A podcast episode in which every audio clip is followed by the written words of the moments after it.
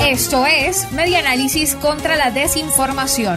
Compartimos noticias verdaderas y desmentimos las falsas. Reconstruyendo la información para la democracia. Sin trabajo, seguro, medicinas y proteína. La vida de los adultos mayores. Francelia Ruiz, politóloga e investigadora de la ONG Convite, denunció que los adultos mayores en Venezuela enfrentan la precariedad al no tener un sustento económico. No pueden cubrir un seguro médico y tampoco tienen acceso a las medicinas y los alimentos necesarios. Mediante el monitoreo del acceso a la salud en Venezuela y el envejecimiento poblacional en Venezuela de la Asociación Convite, se encontró que 86,9% de los adultos mayores son pobres.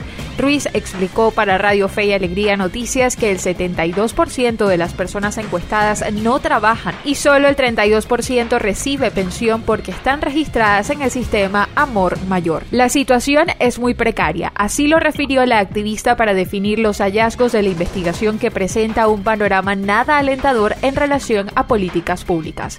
Las personas de la tercera edad necesitan más nutrientes calcio y proteínas en su dieta alimenticia. Pero el monitoreo de Convite encontró que esta práctica no se hace en el país. Solo observaron una reducida alimentación que cumple correctamente el balance nutricional.